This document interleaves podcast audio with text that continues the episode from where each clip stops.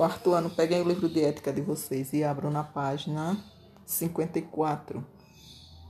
Questão 1. Você concorda com a afirmação feita pelo cacique Saetli, Seatli de que tudo o que acontecer à terra acontecerá aos filhos da terra? Se os homens cospem no solo, estão cuspindo em si mesmos. Por quê? A resposta aí é pessoal. O que, é que vocês acham? Questão de número 2. Encontre no diagrama o nome de quatro fontes de energia limpa e renovável.